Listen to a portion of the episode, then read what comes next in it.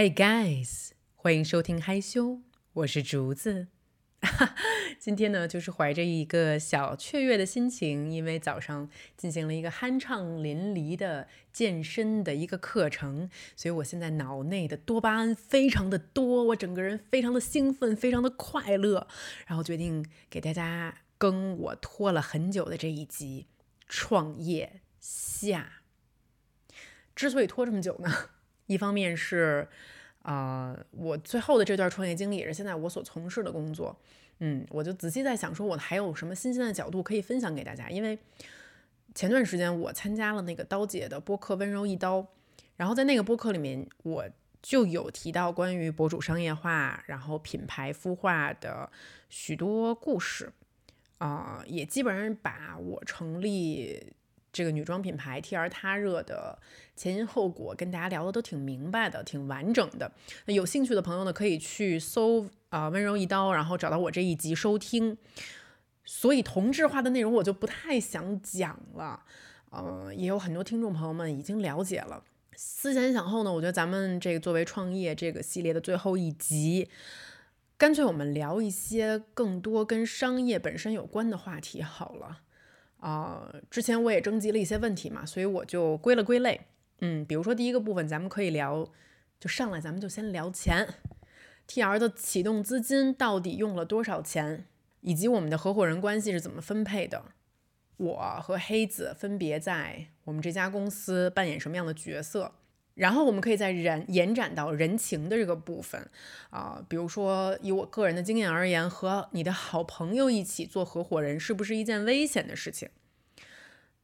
再比如说，作为夫妻一起工作、一起生活，会不会影响到你们彼此之间的感情？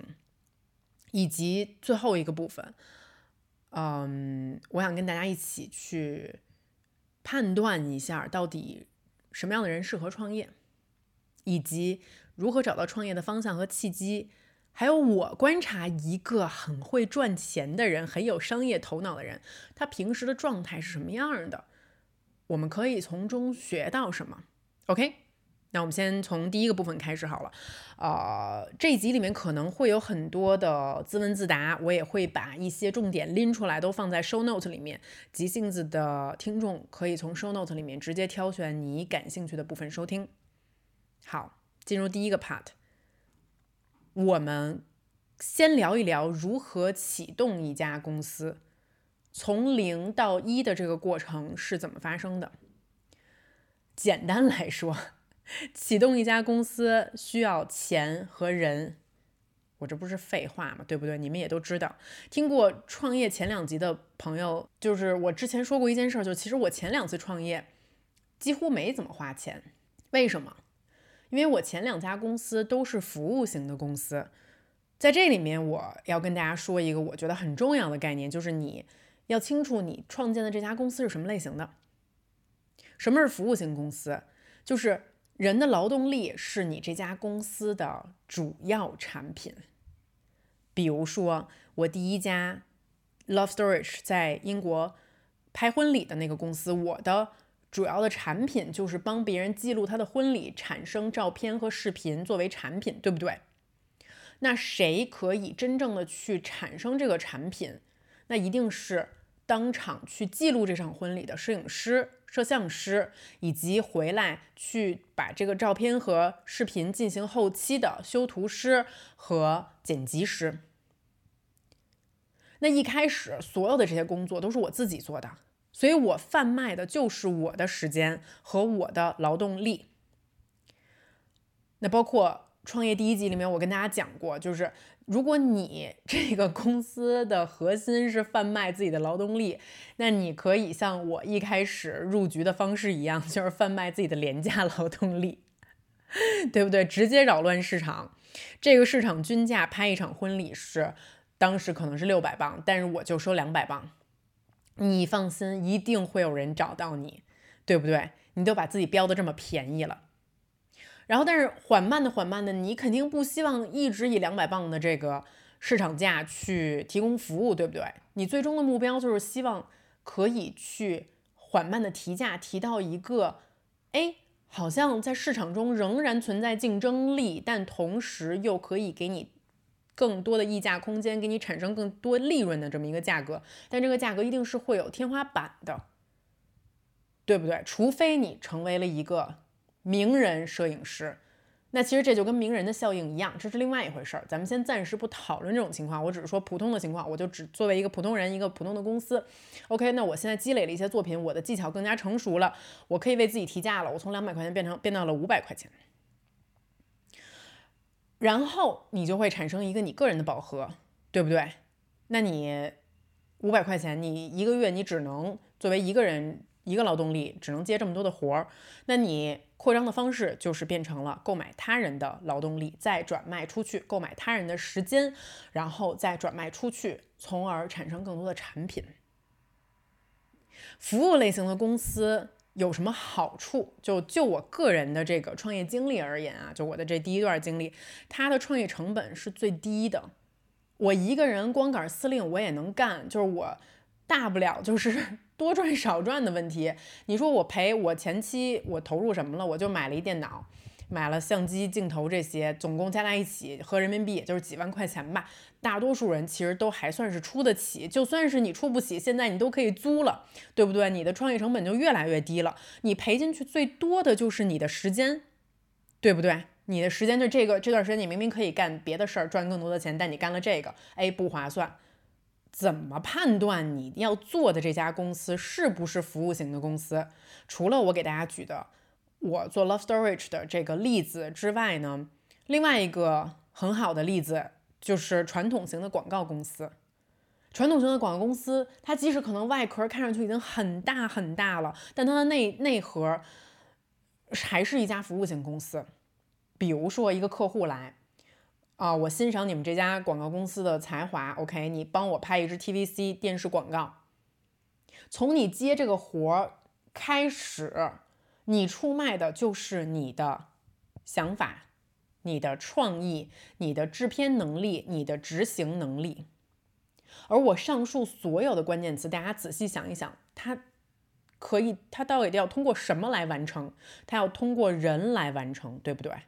每一个环节都需要有合适的人在这里完成这个工作，无论是出主意的人还是具体执行的人。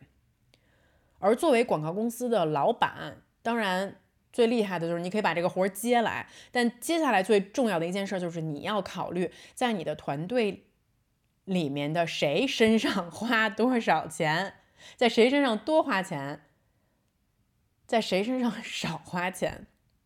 比如说。我们还是继续举这个 TVC 的例子。那拍一个广告片儿，最重要的肯定就是导演呀。那导演的片酬千差万别，好有的好导演一天可能十万、二十万的都有。一个新导演可能一天五千。客户总共给了你这么一笔预算，你可能要想我怎么调配这些钱，在谁身上花多少钱，能得到什么样的劳动力，既可以让客户满意，又可以让自己持续。产出作品去招揽更多的客户，最重要的就是你自己最后还可以保持利润。有没有难度？当然有难度，就是它更是一个 people business，就是人对你来说很重要很重要。无论是你自己固定团队的人，还是你可能外聘团队的人，它就是一个你的最核心就是人，你要抓住了这个东西，这是你的核心生产力。我第一家公司为什么没干下去？就是我犯了一个特别特别致命的毛病，就是我这人数学不好嘛，对不对啊？就是我发现，哎呀，怎么我的客户好像看起来越来越多，我每天都看起来贼忙，你知道吗？就特忙。我真的，我我大概做我这个婚礼公司到第三年的时候，我现在算一算啊，我当时一年接了一百多个客户，一百多场婚礼，就合着我每三天就要拍一场婚礼，而且婚礼它又不是一个。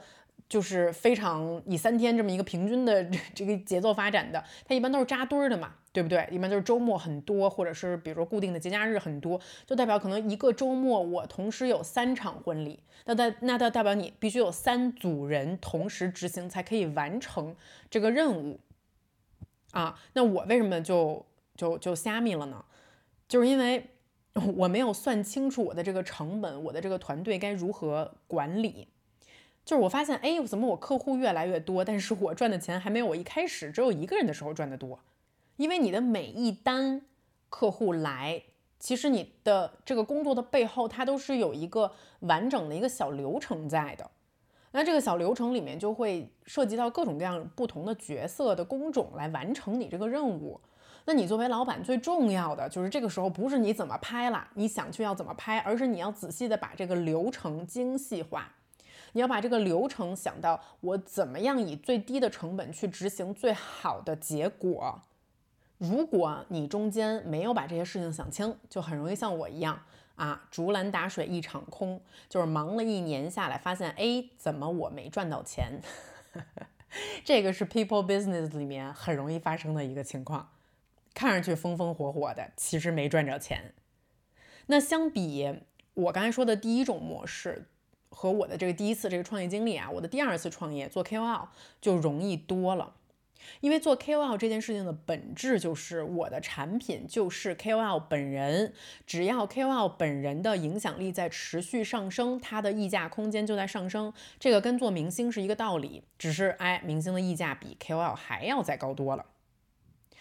但是它的本质上还是一种服务型的公司，就是我做的前两个创业的工作都是。服务公司，但是第一个婚礼嘛，它就是比较辛苦啊，兢兢业业的拍一场就是一场，它的这个溢价的天花板也相对较低。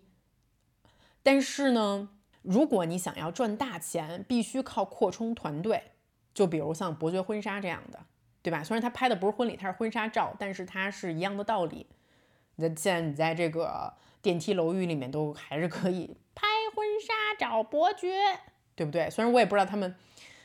到底是做的有多大了？但感觉这个阵仗敢投这种广告，应该体量不小。那我猜他的团队是很大的，他可以把这个一个 people business 也变得非常的流程化。嗯，能不能赚钱？那我相信肯定是有人靠这种模式赚得到钱的。那第二种 KOL 公司的赚钱模式会轻松很多，因为你不需要扩充团队，你不需要去冒这种风险，因为你 KOL 本人。单人的溢价就已经够高了，你给 KOL 匹配的团队只需要帮他去保持他的内容创作，他的这种影响力就可以了。至少我个人感受来看啊，就是我做完第一种类型的公司和第二种公司之后，我老是说，我真的觉得当 KOL 赚钱很轻松。包括跟我现在第三份这个创业公司比较起来，我仍然觉得当 KOL 赚钱是我做过所有工种里面最轻松的。所以每一次我听到知名的是大博主啊，还是明星啊，抱怨自己的工作很辛苦，我都默默的在心里面翻一个小白眼，因为确实你的 ROI，你的投资回报很高。OK，就是我们付出同样的时间，你赚到的钱就是我。跟我从事别的工作比，不可同日而语。你就是赚的比我多，OK？那你 ROI 这么高，那你就起码是排队往后几个，你再开始抱怨，OK？当然了，就是是否可以成为这个名人，赚取名人的这份高的投资回报，我觉得肯定是有很多幸运的成分在里面，有很多时代的红利要踩。这个我创业中的那一集我跟大家分享过，OK？然后。嗯，当然，这一份职业它本身的生命期限可能会相对较短。那如果你现在正在红着，那就恭喜你，你就好好的烧香啊，低调，对不对？咱们就拜佛啊，就是期待期待自己可以一直红就好了。好好做内容，对，好好的拍影视作品，好好的做好你的这个本职工作，嗯。那我做的第三家公司呢，就终于说回来了，就是咱们现在就是创业下，咱们要说的就是 T R 他热，它不再是一家服务型的公司了，它是一家产品型的公司。特别简单的一个判断标准，你是卖什么的？这次我不再卖一种服务了，我们是卖衣服的，我们有确切的 physical 存在的产品摆在桌面上，它可以穿在身上，它是衣服。我们的仓库里全是货，你的这货卖出去你就赚钱了，卖不出去砸你手里你就完蛋了。所以，我 起码就是从这个创业初期的感受比较起来啊，产品型的公司跟服务类型的公司比更加危险。为什么？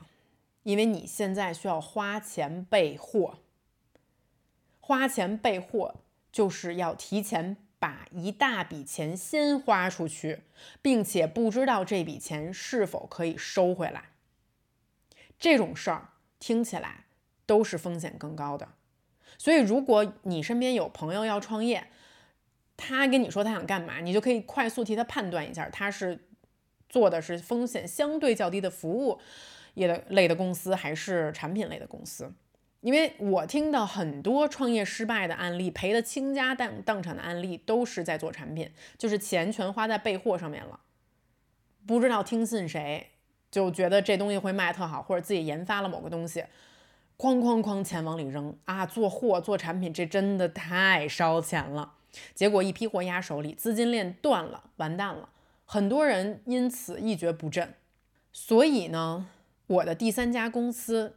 也是启动资金最多的一家公司，从它成立到它开始卖货，启动资金前前后后花了得有七位数，这其中还不包括我自带的流量的这个附加价值，就全加在一起，那肯定是七位数妥妥的。所以大家可见它的创业成本之高。嗯，当然这也跟我们一开始就带着一个很比较高的一个期望对它。不就没有在在小打小闹，就是确实挺认真的，想把这件事情做好，带着这个态度进来的。但是我还是要跟大家不断的提醒，如果你要做产品，你一定要小心谨慎，因为花钱备货这个事情是很危险的。如果你决心要做，就请记住，千万不要 all in，你手里的钱不要 all in，OK？因为你一旦需要。把自己手里的钱全部 all in 才能启动这个公司，你真的输不起。OK，咱要输就全输了，咱没有必要。OK，那咱就没有必要创这个业。OK，我觉得你还是要把自己的手里的钱分成几份儿。我拿出去的这个钱，它真的是会有一个风险，它有一个多多少少会有一点赌的性质在里面的。那你要确保你这个钱，如果它一分都不在了。当然会肉疼，大家都会心疼，但它起码不会 让你流浪街头，没有地方住，没有食物吃。OK。第二就是，即使你还是有地儿住啊，但如果这个钱它让你觉得实在是太肉疼了，就如果它全输了的情况下，你入局的心态也不会好，你就会非常非常非常的焦虑，因为当然谁也不想要输钱，对不对？嗯。那听到这里，你也可能会问说啊，竹子，如果是如此危险的话，你为什么还要做 TR 呢？啊，这感觉就是不是一个很聪明的决定啊。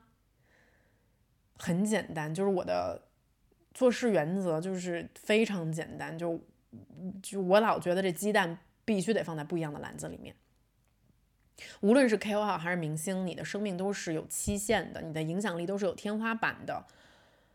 这也就是我想跟大家分享的。另外一点，就无论你此时此刻在做什么工作，哪怕你是一个打工族，你的脑子里面一定要谨记如何分分担风险这件事情。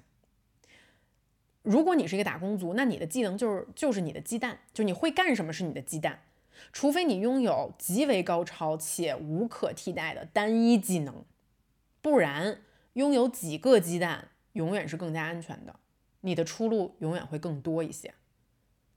OK。那说完钱了，再说人好了。很多创业的公司都会有合伙人，对不对？怎么判断你需不需要合伙人呢？嗯，我的一点小的经验就是在你开最开始资金最紧张的时候，如果你能一个人把活儿全干了，那您当然不需要合伙人，对不对？就如果我我我一个人。就是技高人胆大，对不对？我可以撑到我的资金好转了，再请更多的人，再扩张我的 team。但如果你觉得你一个人没办法把这些活都干了，或者你觉得你都干了的话，你这活干不好。如果有别人加入你，你们这个活会干得更轻松、更漂亮，那你就是需要合伙人。回到 TR 来说吧，服装其实是一个传统行业，就像餐饮一样。很多人想到创业都会想到，哎，我去开一个餐馆吧，或者我卖衣服，因为他们就是离我们的生活很近啊，我肉眼可以看得到，它出现在我的日常生活里面，所以它门槛更低。但是据我观察，这两个门槛更低的传统行业都具备一个通性，就是百分之九十入场的人都会在前三年死掉。这两个传统行业也是最大浪淘沙的地方。就是我们目前处于第三年啊，也并不代表我们不会死。我就是每天还都是非常的有危机意识的，而留下的人就是能最后幸存者身上具备什么通性，就两个字：专业。咱们说餐饮行业吧，我有一个好朋友，她是火烧云的老板娘。火烧云是这个在北京和上海都很火的一家云南菜。他们家的很多招牌菜，比如说那个铜锅油焖鸡、油焖牛蛙，让人吃完就是念念不忘。然后火烧云排队也是出了名的，就是他家，我觉得应该是开启了某一种餐饮的排队文化吧。起码就是他们一对我早期的。启蒙是这样的，就是你要去吃火烧云，要不然就是你去用用一个非传统的时间去，要不然的话你肯定就要接受排队的命运。那大家觉得火烧云好吃，火烧云的经营很成功，开了这么多家分店，你们觉得它的原因是什么？就是因为它好吃吗？那当然，好吃是最重要的一个事情。或者咱们换一个角度去想这个问题，就是它为什么可以保持这么好吃？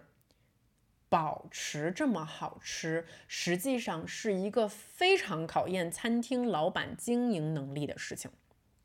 而我的这个朋友，他除了是一个对于味觉很敏感的人来讲，他在管理上也是非常的有自己一套，很严谨的一个管理者。哎，厨子做饭好吃，并不代表就能开得了餐厅；裁缝会做衣服，并不代表就可以做服装品牌。说到底，大家都是卖货的。无论是你卖一道菜，还是我卖一道衣服，背后拉开彼此距离的是公司的管理能力。你可能会想说啊，餐厅有什么管理好能力啊？就是你不说了吗？做菜好吃就行了。但是他这道铜锅油焖鸡，我们试想一下，你你对他的一个检验标准就是如何？一个随机的客户，在一个随机的下午，在你们家随机的一个分店吃到的这个油焖鸡的味道，就是你想让它出锅的最佳的口感最好的味道。这涉及每一门生意都会面临的一个管理的问题，就是你的团队，你如何设置一个问题的最优路径，并且把这个最优路径不断的流程化。也就是说，无论是餐厅的老板还是服装店的老板，要把这门生意好好做下去，除了你的产品本身，你每天都在思考的，都是公司每一个行为背后的流程是否合理，是否可以更优化。那回到这个合伙人的问题上来说。至少在我看来，你找合伙人就是来补自己短处的。你得不停地问自己：我是一个什么类型的管理者？我需要什么样的人来弥补我的短处？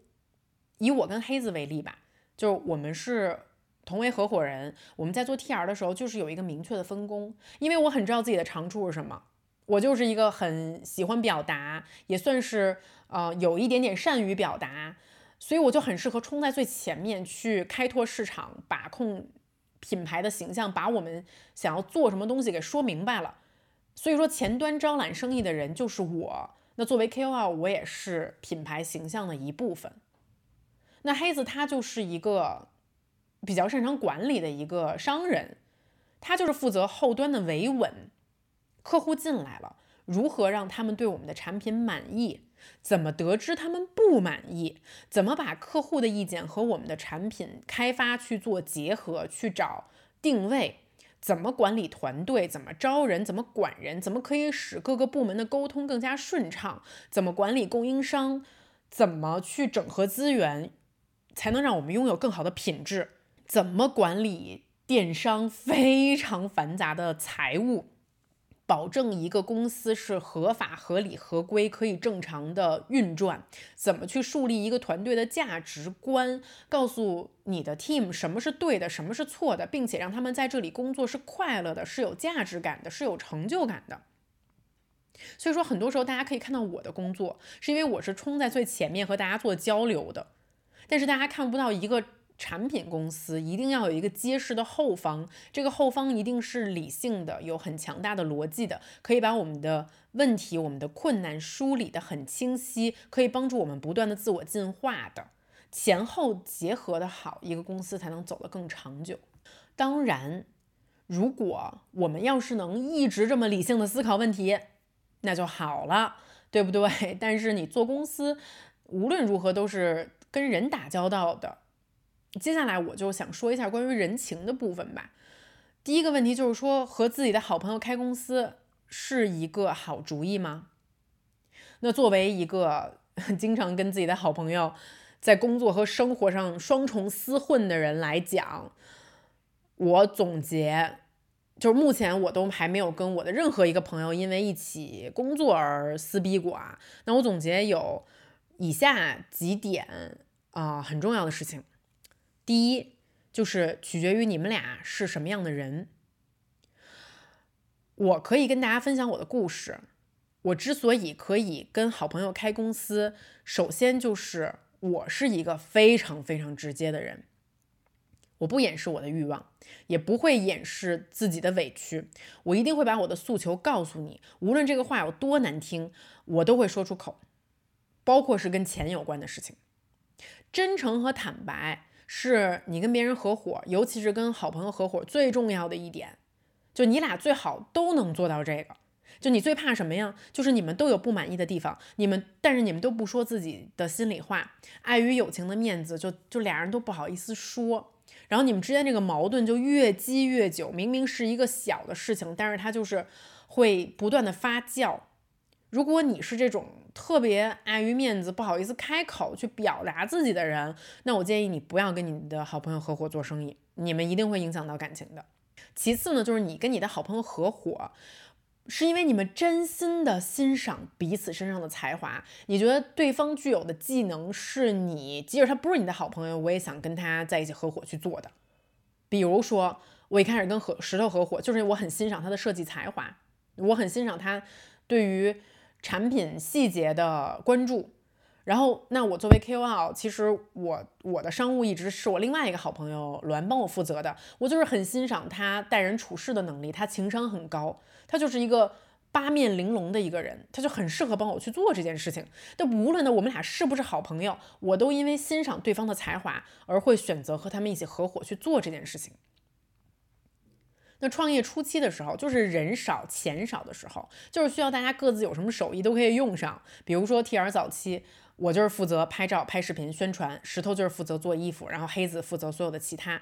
因为那个时候公司没有什么人，那负责产品的人就是得自己跑工厂、跑供应链、监督生产。那负责宣传的人，那咱我就是得拿相机自己拍啊，对着相对着电脑剪。对不对？真的是掰开了揉碎的跟大家讲这个故事。那负责其他所有琐碎的事情的人，就是自己建表，一个一个数字的对，每一份合同都是咱自己出的，想尽办法去找合适的人，找合适的会计、律师，去处理很多的琐事，去组建最开始的团队。你真的很难跟一个不干事儿的人合作，除非这个人出了钱。人明确表示，人家只出钱不干事儿。那如果你接受这种 deal，可以；otherwise，你这个合伙人必须得有你欣赏的技能。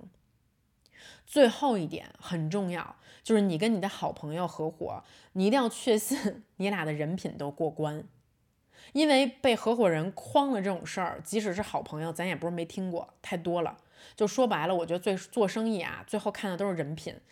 看信用，因为很多事情它本身就不是非黑即白的，很多事情它不是在字典里面我可以找到一个标准，我在尺子上可以找到一个刻度，然后我拿过来说这事儿应该怎么怎么办，不是成人成人的世界里面最难最难的就是如何使用一个标准，而这个标准很多时候看的是人品。但当然，如果以上我说的这些问题你们都可以解决的好，那么我觉得好朋友合伙会是一个无坚不摧的队伍，因为你们就是比普通的合伙人之间还多了一层信任，你们磨合起来肯定也会更快。说完好朋友，对不对？咱们再接着说一下夫妻合伙的问题。其实啊，在现实生活中，夫妻合伙是一种比好朋友合伙更常见的形式。因为婚姻的法律关系会让两个人的信任纽带更强一些，但是夫妻合伙是怎么怎么样的情况下适合合伙，以上我说的三点关于好朋友合伙的，都会遇到。真诚和坦白，彼此欣赏，人品好，就是你们必须也也都得拥有这个条件。但除此之外，还有更难的问题，就是你们怎么可以保证，作为一对夫妻，在这样密集的相处之下，不把工作中遇到的问题带到生活当中去？我跟你们说，我前两年就一直在解决这个问题。我是不是跟大家就抱怨过，我跟黑子吵架老吵不明白这件事儿？对吧？就是我跟他结婚在一起也是现在是第七年了，结婚也有三四年的时间了。我靠，我真的花了好长时间才能想明白这个问题，但我今年想通了，我一定要跟大家分享我为什么跟我老公 吵架吵不明白。我我甚至买过很多的书，我就想说我的逻辑能力也太差了吧，我吵不明白一定是我逻辑没有他强大，对不对？所以我就每次跟他吵着吵着，我就哑口无言了，我感觉。哎，好像他说的都对，哎，他说的都对，我有什么可反驳的？但是为什么我又觉得很委屈、很难受？但是他说的又对，他做的也都对。今年我突然转了一个弯儿过来，原因也是我俩在伦敦因为一个特别特别小的事儿吵架，多小的一个事儿？这个事情的原因其实真的是不足挂齿，就是 我们在出发法国滑雪前，那个时候发现啊，诺尔的尿布没有了。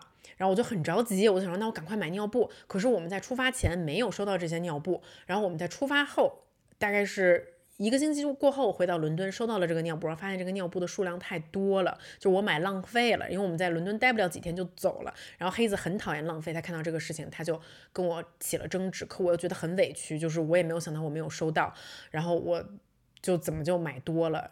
你说这这这是多么小的一个事情？但我跟你说，夫妻吵架之间就经常是因为这个事情。然后我因为这个事情特别的委屈，我们由一个事情，然后又引发到吵了很多好多别的事情。然后总之我就是觉得，为什么这个人对我这么的严苛？你知道吗？就是可能一个普通的丈夫，就我妻子买尿布就挺好的呀，就是我不会管他他是不是多买了、超买了，就家里面是不是堆了很多没有用的东西，就妻子买了就好了。就是为什么我的丈夫是一个这么严格的一个人？他为什么就他这种严格让我觉得很委屈，但是他又一副大义凛然的样子，他觉得他对我的这个苛责，他根本就看不出来，他他指责我本身有什么问题。然后呢，我就哭着跑到我们家楼下那个拉面馆，我就要一定要一个人冷静一下。然后突然我就灵光一现，我就意识到了我们之间这个问题的本质到底是什么，就是我老公啊，他有一个问题。他是一个完美主义者，哎，大家真的不要觉得这个词是夸别人的啊！我可能在我跟一个完美主义者结婚之前，我也经常觉得这个词是比较虚伪的。你不就是说这人对事情的执行要求的标准比较高嘛？那一般不是这种这种特质都是会让一个人。在生活和工作中表现的比较优秀的品质，所以他对细节要求很多，他是很要求完美的，对不对？你们试着嫁给这样一个人试试，哎，你们试着长期的二十四小时和这样的人工作，和这样人生活一个试一试。就是我老公黑子，他是一个有点强迫症般的完美主义和细节控，以及有一点。Control freak，虽然我不喜欢 freak 这个词，但是他确实是 controlling 欲望很强的一个人。那在工作上的表现，OK，就是那咱俩作为合伙人，你对我高标准严要求，你对这个公司高标准严要求，你抓细节这些东西我没有任何问题。我的问题就是我达不到你的要求，OK？你拿十分的标准要求我，我可能本身自身的这个姿色 素质只有七分，但是我愿意去追你。OK，我愿意去追赶你，因为我我也是个挺讲道理的人。我尊重的就是这个事情逻辑是不是对的。而在工作上，咱们就是要去不停的追追求对的事情，追求更完美的事情，没有问题。但是咱们已经回到家了，你知道吗？我终于纳过闷儿来了。就为什么我感到这么委屈？就是我他妈在三个方面跟你合作，OK，工作。做父母、做夫妻，你全拿十分的标准去衡量我，你自己是一个完美主义者，你拿十分去衡量你自己没问题，你愿意自虐去，Go ahead，OK，虐你自己去。但你为什么要虐我啊？我在我在工作上可以去配合你，自我完善、自我提高，但是在生活上，有的时候我就是没有那么完美，因为我不想那么完美，我就是想偷个懒儿，我就是想发个呆，我就是想躺个平，对不对？我这奶粉我就是没数的那么清楚，我就买多了怎么地吧？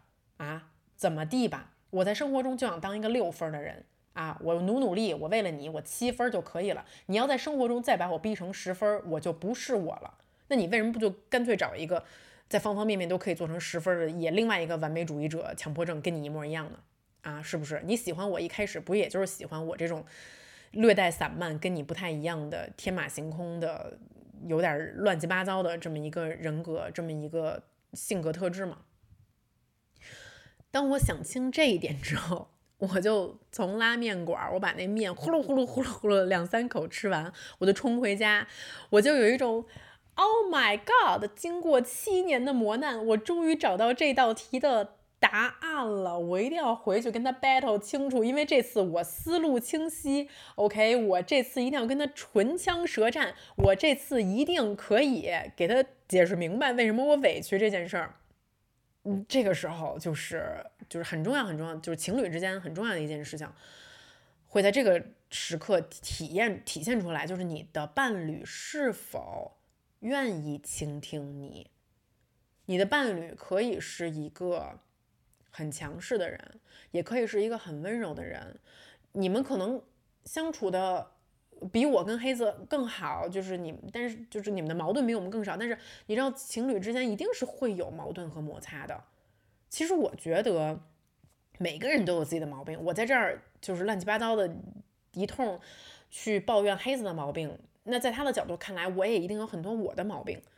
但是我觉得伴侣之间最重要的一点就是，你的另外一半一定是懂得倾听的，因为很多时候。咱都不说他能不能改正，但他真的把你的话听进去了，就是你心灵的第一剂安慰药。然后我很感动的就是，当我想明白了之后，我冲回家跟黑子解释这一切的时候，他特别认真的听，而且他听进去了。啊，那至于他能不能改，咱也不知道，对吧？就是他可能。嗯，他答应我，他会去注意这一点，然后也可能去看一看能不能得到一些 专业的心理治疗。但是说实话，我真的觉得这个事情就是他的性格，是深入他骨髓里的一件事情，可能真的很难改。但起码他愿意倾听，我已经觉得好多了。那最后一个部分呢，我想跟大家聊的就是，呃，很多朋友问我最多的一个问题就是如何判断自己适不适合创业。其实，在我看来，这个标准特别简单。如果一个人对钱有足够的渴望，并且不怕失败，那他八成会去创业。先说第一点，什么叫做对钱有足够的渴望？因为很多年轻人都说，我想，我当然想要有钱了，我做梦都想有钱，谁不想要有钱啊？我谁不想要住大房子，到处旅行？但是据我观察，大多数说这个话的人。你对钱的渴望还是不够强烈。就其实大多数的人虽然嘴上这么说，但是行动上还是安于现状的。啊，想一想，虽然我想赚钱，但如果说要想到需要放弃我现在的安逸，去冒险，去辛苦的打拼，去不停的犯错误，不停的自我升级，那我觉得好累，还是算了吧。不好意思，我们家楼上。可能开始砸墙，有一些装修的噪音，这就只能说明一件事儿：你对钱的渴望还远远不够。如果我评估我自己，咱们做一个例子啊，或者就是听众也可以，大家跟我一起评估。我个人觉得我对金钱的渴望，满分十分，我应该有个七点五分。Oh my god，电钻，我无语了，这个电钻的声音啊。我换了一个房间录，因为这个电钻的声音好像在这个房间稍微不那么明显一点。OK，该说到哪儿？就是自己评估自己对金钱渴望有多少分，对不对？我说我差不多有个七点五分，不是特别高，但是也不低啊。就是这代表了什么？就代表我是一个绝对会以金钱为动力鞭策自己的人，但是呢，我也不可能成为一个巨富。我更多的可能是会停留到一个数字，然后就上不去了。那上不去的原因呢，是我觉得我的需求已经被满足了，没有必要再使劲儿了。其实我觉得每个人心里都有这么一个数字，就赚多少钱就够了。可能对一些人来说，两百万就够了，但是对有些人来说，可能要两百个亿。所以说，每一个人在这个对金钱渴望的光谱上面，就会有不一样的得分。但为什么说这个特别重要呢？因为对金钱不够渴望的人是赚不到钱的。你的 top 分值，你 top 的这个数字，就是你心中渴望达到的这个数字，你真的很难超过这个数字。除了中彩票，但是现实生活中很难有。我明明只想要两百万，哎呦喂！但是我不知道怎么着，我就突然赚了一个亿啊，好惊喜啊，好 surprise 啊，not bad。这种事情很难发生，为什么呀？因为人是被你的思想所驱动的动物。比如说，我很喜欢道长，在这个地方拿道长举例好吗？我很喜欢梁文道，我很喜欢听爱听他的播客八分，但是我猜测他应该赚不了什么大钱，因为通过他的播客，我都能猜出来他平时想的最多的地方是什么。他就是一个文人墨客，对不对？他爱思考的地方跟钱没有关系，他平时想的最多的一定不是怎么赚钱，因为我见过很多。就很厉害的老板，你知道吧？就是商业思维很厉害。那人家每天饭桌上茶余饭后最感兴趣、最爱聊的一件事就是赚钱。就是这样的人，他看到任何的事情，他的第一反应就是怎么变现。他对于新鲜事物同样感兴趣，但他可能看到的并不是他文化层面、他政治层面的东西，他看到的是他的经济层面、他的利益层面的东西。这东西，这蛋糕，我能不能插一脚？我能不能吃一口？但是最重要的一件事就是，无论你今天是道长，你每天思考的事情是更加跟钱无关的、更文化上面、政治上面、更精神向的，还是你是一个特别牛逼的商人，你每天都在考虑跟怎么赚钱有关的事儿。人必须得着迷，对一个事情足够的着迷，投入足够的精力和时间，他才能有结果，对不对？所以就是回到我前面就是说的这个问题，你对钱到底有多渴望？你要是特渴望，你肯定一天二十四小时，你做梦还是你不做梦的时候，你都在想着这件事儿。要是没有的话，就代表你对钱其实没那么渴望。再说第二个标准，就是能不能创业啊？就是不怕失败。这里面我都没有提行动力，为什么呢？因为我觉得一个人只要内心的欲望足够强大，他就一定会行动，因为你是被内心驱使的。动物，而好多时候你不动，就是因为你心里还不够痒。所以说，我说第二个判断标准不是行动，而是你怕不怕失败。因为一旦行动，它就可能会导致两种结果：成功或者失败。但是做生意就是去做一件从无到有的事情，就是平地起高楼，它难度是很大的。而在这里面，无论你表面上看上去在做什么事，你核心就在做一件事情。是错，但怎么知道什么是对的，什么是错的？除了有的人可能逻辑思维能力很强，有一些事情可以推理出来，大多数的时候都是要去靠实践。而做过投资的人知道，即使你是一个投资大拿，像桥水的 Ray Dalio 一样，他全他前期做投资的时候，他也一定血亏过。而且很多做投资的人知道一件事情，就是你亏的越早越好，这样你还可以少亏一点。但是你不亏是绝对不可能的。因为你不亏，你就无法从你的失败中学到教训，学到道理。而做生意的人就是知道，作为老板，我是要冲在最前面的人，我是要带领团队做决策的人。这个决策它有可能是对的，也绝对有可能是错的。错了就要付出代价，金钱代价还是心理承受的代价。但是你作为这个可以扛得起来的人，你就必须得输得起。虽然说啊。就是我也没做过什么特别伟大、特别牛逼的生意。我这么着说，好像就是把这事说的特重啊。就是 T R 现在体量也都还很小，但是我就是想表达，无论你体量有多小，你但凡在做、在实践，你就一定是要硬着头皮去尝试新的东西的。那你就一定会犯错。赚钱是什么呢？就是如果我们总结来讲的话，就是你判断你到底能不能创业，就是你一定要有足够的渴望。并且有清晰的目的，然后疯狂的执行 你的这个任务，去完成你的目的，在其中试图以最小的成本试错，然后在做的过过程中控制你的成本，快速的自我迭代、自我升级。你能做到，你就可以去创业。所以老实说，朋友们，当老板真的不是一件很容易的事情。千万不要小瞧任何自己当了老板赚到钱的人，哪怕你觉得他做这事儿特 low，你觉得这人好像看着没什么文化，你觉得他可能就是运气好、机遇好，踩到了某一个时代的浪潮。No no no，尤其是我们这一代人，就可能上一代人啊，嗯，就比如我们父代，因为那个时候确实中国的很多。基础建设它都不存在，这真的是你，你有这个胆儿，你冲出去做事情就有钱赚。我真的觉得他们那那一代人赚钱比我们容易，我们这一代真的竞争太激烈了。如果一个人他赚到了钱，他身上一定是有值得我们学习的地方的。因为虽然试错的路径千变万化，有很多很多方法，每个人都可以用自己的方法去过河，使用自己的方法，就但是他但他达到目的了，就代表他这个方法是 work 的。最后还有一个特别常见的问题就是，啊，我想创业，我想赚钱，但是我不知道该干什么，我不知道该选择什么行业。这个问题就按我说，跟我前面回答的是一样的问题，就是你对钱的渴望还不够。你们知道钻到钱眼里的人是什么状态吗？就是这人吧。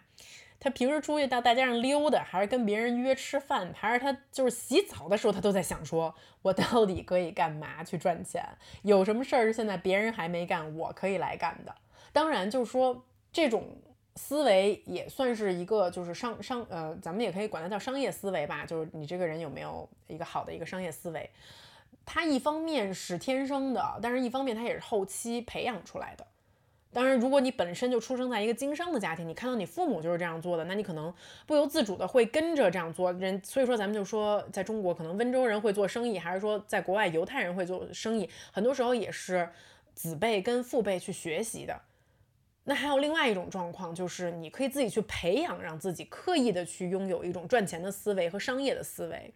你可以自己逼迫自己去不停的去开动你的脑筋去想这件事儿，因为我觉得大多数时候。很多朋友是根本没有去想这件事儿，就你们想创业这个系列，我跟大家已经分享到最后一集了。嗯，如果听过三集的朋友，你可能也大概清楚我的这个职场的这个经历和轨迹。你觉得现在的我跟十年前在英国举着相机拍婚礼的我有什么关系吗？就我现在做的事情跟十年前可以说是毫无关系。但是你做的第一件事情没有那么重要，最重要的是你一直迭迭代，不怕失败就可以了。就我觉得，如果大家想出来创业，你做的第一件事情根本不需要很 fancy，因为我见过很多现在就是看上去很成熟的老板，他的第一桶金可能就是在倒买倒卖你一个特别你看不上的东西，无所谓，无真的无所谓，你。如果想赚钱，就去观察你的生活，观察你自己的需求，观察你周围人的需求，试图用一个最小的成本开始做一件事情。重要的是去做，而不是做什么。OK，那总结一下今天在这一集我跟大家分享的这些东西吧。啊，那毕竟我也是一个还是在不停的犯错、在摔打的一个一个创业者。我觉得我可能不够资格为这一集总结，为这个系列总结，所以我就跟大家分享《原则》这本书里面，Ray Dalio 就是桥水的创始人，他说的一个很鸡汤，但是我自己还是觉得很受用的一段话吧。这个鸡汤就看你在你生命的什么位置。哎，我觉得鸡汤这个东西就是这样，你如果是没有经历到这一刻的时候，你觉得它就是一锅鸡汤。什么时候你但凡你到了这个坎儿上面的时候，你就觉得这个鸡汤开始受用，你喝下去很舒服，好吧？这话是这么说的。当真相与愿望不符的时候，大多数的人会抗拒真相，这很糟糕。因为好的东西会自己照顾自己，而理解和应对不好的东西才是最重要的。不要固守你对事物应该是什么样的看法，这将是你无法了解的真实情况。很重要的是，不要让偏见来阻碍我们保持客观。想要取得好的结果，我们需要冷静。而不是情绪化，你面临的挑战将考验你、强化你。如果你没有经历失败，就说明你没有努力的突破极限。而如果你不努力突破极限，你就不能最大限度的挖掘自己的潜能。努力突破极限，有时候会失败，有时候会成功，但是都能带来好处。虽然说这种做法不适合于所有人，但假如适合你的话，你就会产生依赖，那将是一种非常美妙的体验。生活不可避免的会给你带来这样的考验，但是你愿意不愿意以退为进，在失败中获益，完全取决于你自己。OK。那这个系列就结束了。嗯，回顾当时我在微博上问大家关于创业这个关键词想得知什么问题，啊，我感觉其实我已经说的七七八八了。然后最后的话呢，我再挑了几个比较细节的问题，啊，在最后一集回答一下。第一个问题来自于 Harbolding 的这位朋友。他问了两个小问题，第一个问题就是创业初期需要先想清楚品牌定位还是产品先行。第二个就是如何 balance 自己喜欢和消费者喜好，或者说消费者的喜好有多重要。哎呦，我有点后悔选了这个问题，因为我觉得这个问题一时半会儿根本说不清楚。OK。先说这个，到底要先想清楚品牌定位还是产品先行？如果让我必须要选一个，我会选择品牌定位啊，因为你做一个事情，尤其在现在这种消费者市场已经非常饱和，就是。各种各样的品牌层出不穷，所有的人都在想各种各样的方法去占领用户的心智，去夺取用户的注意力的时代而言，它已经不属于像四十年前可口可乐只有可口可乐的那个时候，你可以成为这个行业绝对的领先者、霸权者，不是这样的。每一个细分的品类都会找到更细分的人群，以及它的很细小的定位。想清楚你的品牌是为什么样的人服务的，你要把你的这个锚、你的钉子扎在哪里，是一件特别特别特别重要的事情。比如说 T R 吧，T R 他热，我们经常收到，就比如我吧，我收我作为一个博主，我收到特别特别多的评论，就是哎，竹子，你能不能做点我们所有人都能穿的衣服？竹子，你能不能做点基本款、大众款？就是我能明白，可能。就是给我留言的人是什么心态？就是我喜欢你这么多年啊，我看你这么多视频，我现在想给你花钱，我都花不了啊，是不是？你你做这衣服我根本穿不了，我没有场合穿，或者我觉得你这个衣服风格不适合我。但是朋友们，我要是做基本款，我做不过人家优衣库啊，好不好？就是就是我们思考自己。要去做一个新的东西的时候，你要先看这个市场上已有的竞争者，他已经把你这个蛋糕给吃了呀。你进去，你没有任何的，你你没有任何的优势可言啊啊，对不对？我做基本款，人家优衣库已经把品控做成这样，把价格做成这样了。OK，版型都已经这么多年，经过这么多考验了。我我做基本款，你为什么不去买优衣库？你为什么要来买我呀？除非我的基本款它不是，比如说 The Raw 啊，那它就是。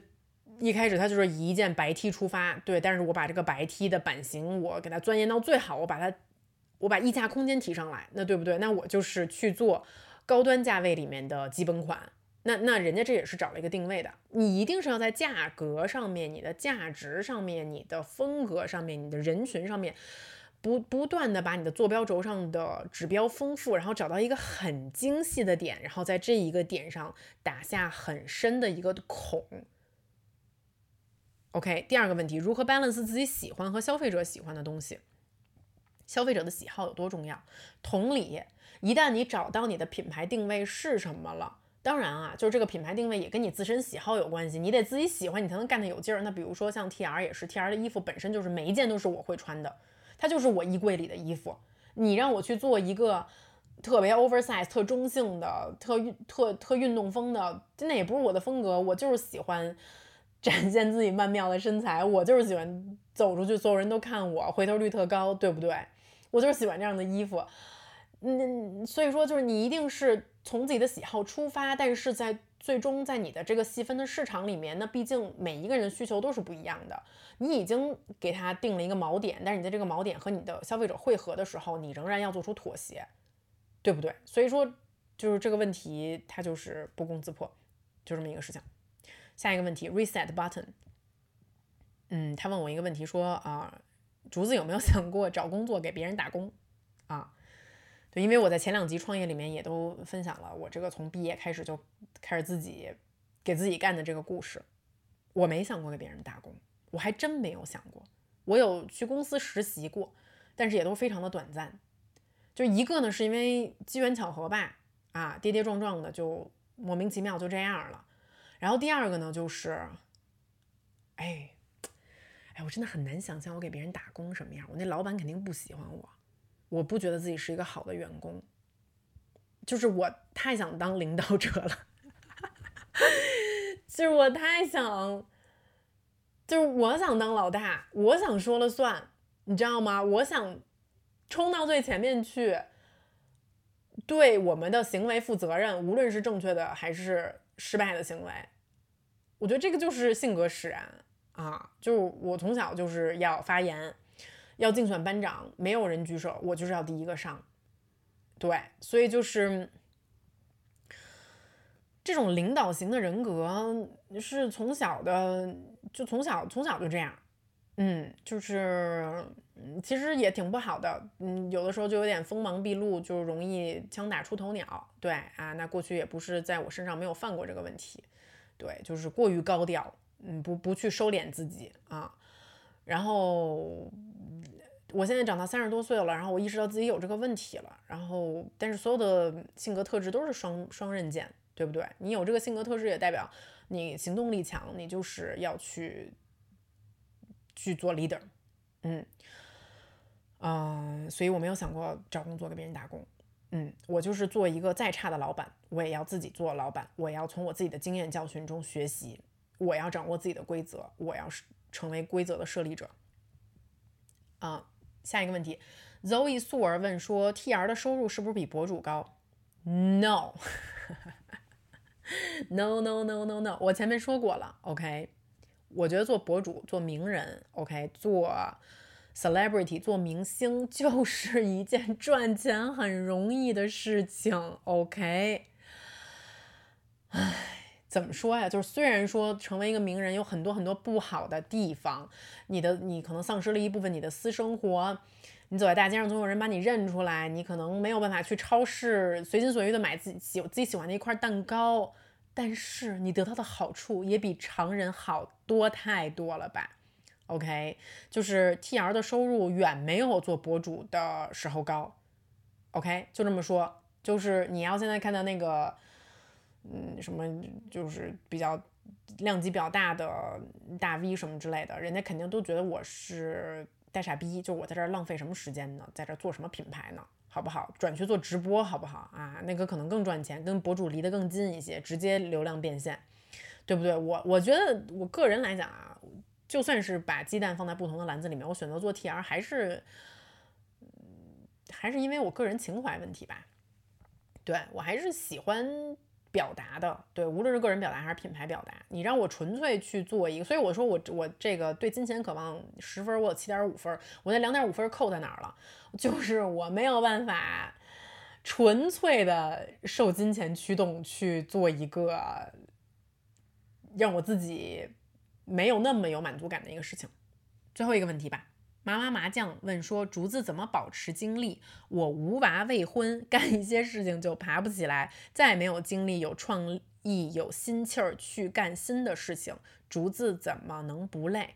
首先，这是大家对我莫大的一个误解，我很累，OK，好不好？我每天晚上给我们家孩子洗完澡，然后我就瘫在床上的时候，我都在抱怨我他妈的好累，我要立刻就睡觉，我已经撑不住了。”啊，就是首先，我真的不认为自己是一个精力异常旺盛的人。我见过精力异常旺盛的人，就真的是属于人早上起来可以去跑一半马，然后再登一个山，然后工作一整天，然后再约会自己喜欢的男的叉叉无数次，然后晚上再去跑两趴夜店。每个周末都这样，我见过这样的人。OK，我不是这种天赋异禀的人，我就是一个普通型经历的人。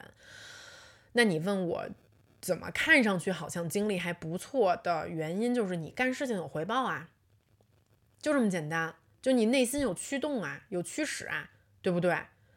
就是我做内容有人看，我做播客有人听，我做 TR 我们能做出一些成绩来，我们一年再比一年好。人就是一个需要奖励驱动的动物，OK？当然，这个前提就是你先得去实践，然后你在这个过程中尝到了甜头，那你一定觉得这件事情是值得去做的。所以，即使我有时候也觉得很累了，那我又想做一个好的妈妈，又想做一个好的老板，我又想做一个好的内容创造者。但是，其实每一个细分的类别里面都给了我满足感，都让我尝到了甜头。所以，我就打起精神来，试着把自己的二十四小时再细分一下，再高效一点。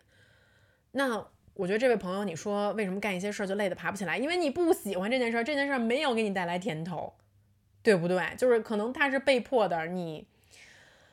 就是给别人打工赚一个钱，或者说你就是去被动驱使的做了某一件事情，你内心并不认同这件事情。那我们一定要在二十四小时里面留一些可以给自己带来利益回报的事情。只有这样的事情做多了，你的精力就会慢慢慢慢的旺盛起来，因为你觉得生活有劲，生活有奔头，工作有奔头，我付出了，我可以得到回报。人就是这么简单。我也不在这儿跟大家瞎说八道分享什么我经历有多好的事情，就是这么简单。你赚到钱了，你就 会有保持更多的精力继续把这个事儿做下去。OK，好，那这一期害羞就是这样。那我们创业这个系列就讲完了。现在话呢，你可以在小宇宙、网易云音乐、喜马拉雅、苹果播客和 Spotify 上面收听害羞。那我们就下期见喽，拜拜。